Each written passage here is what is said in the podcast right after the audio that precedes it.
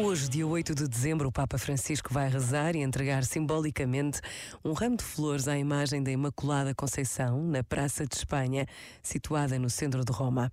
Este monumento foi criado em homenagem ao dogma da Imaculada Conceição, proclamado pelo Papa Pio IX em 1854. Basta esta breve pausa para nos recordarmos do significado deste feriado religioso que nos traz ao coração a jovem menina Maria, mãe de Jesus. Pensa nisto e boa noite. Este momento está disponível em podcast no site e na app.